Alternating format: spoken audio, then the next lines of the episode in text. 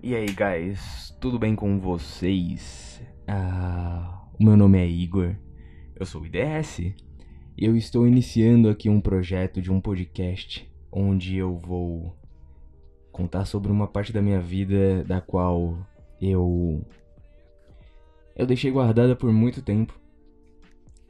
Mas há alguns anos eu estou batalhando talvez não seja a melhor palavra, mas eu estou lidando com e dentre muitas coisas e muitas situações das quais eu já passei e com certeza muitas histórias das quais eu posso contar, eu decidi que, que é um excelente momento para fazer isso.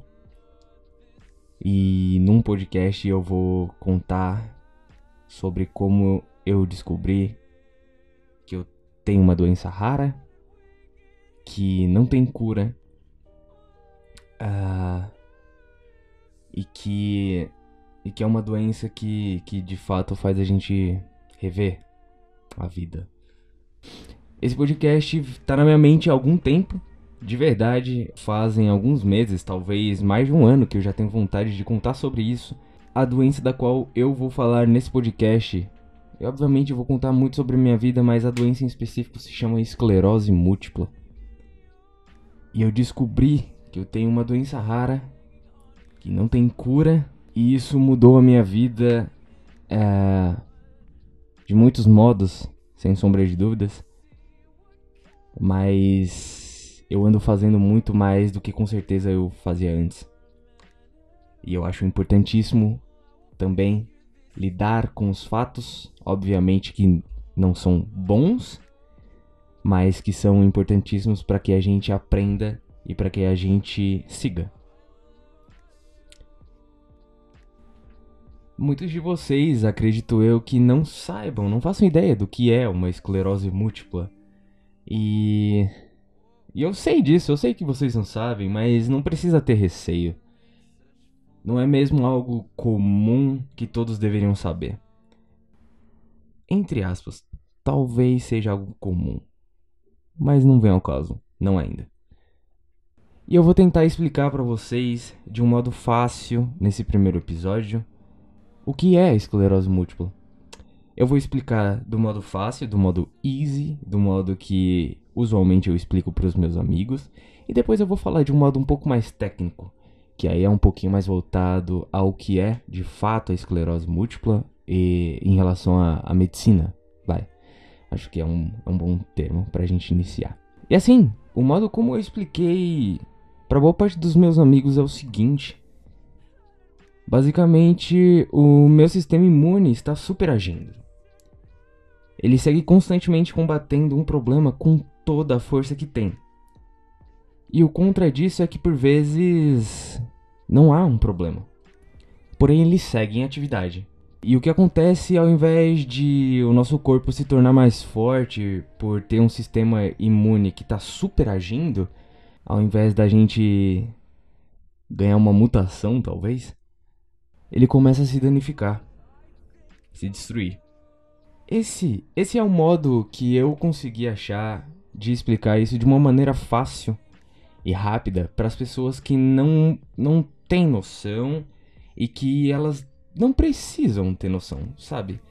É um modo como eu consigo explicar para alguém que, que, sei lá, que eu acabei de conhecer e que porventura perguntou algum fato curioso sobre mim.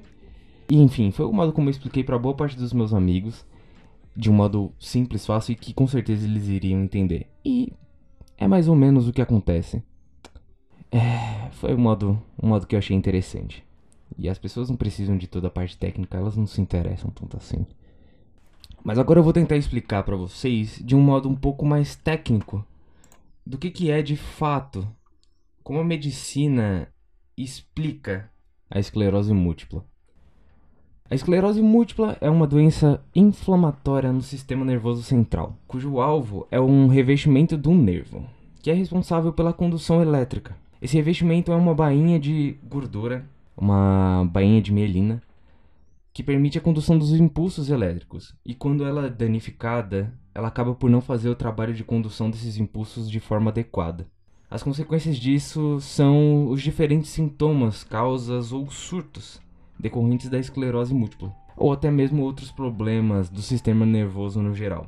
As consequências possíveis dos sintomas e surtos que eu posso citar são dormência em membros do corpo, fraqueza, um desconforto maior com o calor, apesar da necessidade de maior absorção de vitamina D que é proporcionada pelo sol. O calor incomoda muito. Incômodos visuais, alteração ou dificuldade na fala, a perda de memória, um cansaço descomunal, dentre talvez tantos outros exemplos possíveis, e eu só tô citando alguns dos que eu lembro que eu já passei por. Mas com certeza existem outros diversos, obviamente com diferentes intensidades, e enfim. A esclerose múltipla é uma doença rara, muito complexa de ser de fato diagnosticada. E no meu caso é uma situação mais rara ainda dentro de estudos sobre. É uma doença mais comum em pessoas brancas, que costuma aparecer mais em mulheres, usualmente dos 30 aos 40 anos de idade. Em mim, um homem, a doença apareceu de forma mais clara quando eu tinha 19 anos de idade, o que é bem cedo, dado o fato dos surtos serem de situações extremamente comuns. Extremamente comuns.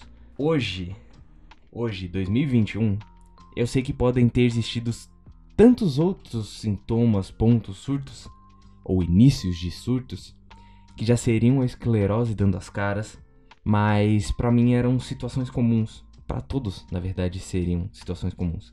Eu devo citar principalmente um cansaço fora do normal para situações extremamente comuns e o incômodo com o calor. Isso daí era gritante. E sem sombra de dúvidas é um dos pontos que instigava muitos outros. Por fim, é importante citar que a esclerose múltipla não é uma doença hereditária, mas sim, muito provavelmente, genética. Dentro disso, as consequências da sua vivência podem fazer com que alguém desenvolva, apesar de ainda não ser precisamente claro o porquê. Basicamente, se algum parente próximo seu tiver EM, que é esclerose múltipla para as pessoas mais íntimas com a doença, se algum parente seu tiver EM, não significa necessariamente que você terá, mas a possibilidade existe sim. Então é importante dizer para você manter os seus exames sempre em dia, caso você tenha algum algum parente que tenha algum tipo de diagnóstico ou problema neurológico ou enfim, qualquer coisa, é importante, façam exames. No geral também é importante citar que existem tratamentos, apesar de ser uma doença rara, que não tem cura, os tratamentos existem. Então, a possibilidade de você ter uma vida comum, mesmo com uma doença rara, é extremamente real. Lembrando que eu não sou um profissional da área de saúde, eu não sou neurologista, eu não sou enfermeiro, eu sou só uma pessoa que tem uma opinião com alguma base profissional, porque eu sou acompanhado por neurologistas de alto escalão e por enfermeiros de alto escalão eu falo principalmente como alguém que tem esclerose múltipla, que vive com essa condição. Então, apesar de não ser um profissional da área, eu sou uma pessoa que está sendo muito bem instruída por muitas pessoas ao redor.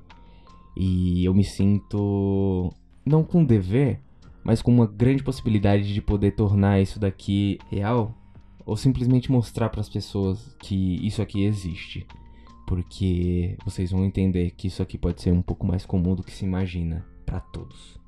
Mas é isso. Esse é o primeiro episódio do meu podcast que eu não sei se eu tenho um nome ainda. Não sei. Talvez eu pense nisso, mas vai ser um podcast sobre mim, sobre a minha vida e principalmente sobre como contar sobre uma doença rara, sobre sobre mim, sobre eu, Igor, além do IDS. E é isso. Obrigado pela sua atenção. Eu agradeço muito. Novos episódios virão e eu vou contar tudo, tudo que eu sei, o que eu lembro.